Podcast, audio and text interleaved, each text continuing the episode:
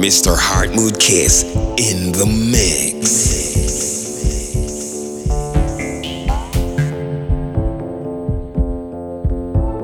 Until the next podcast.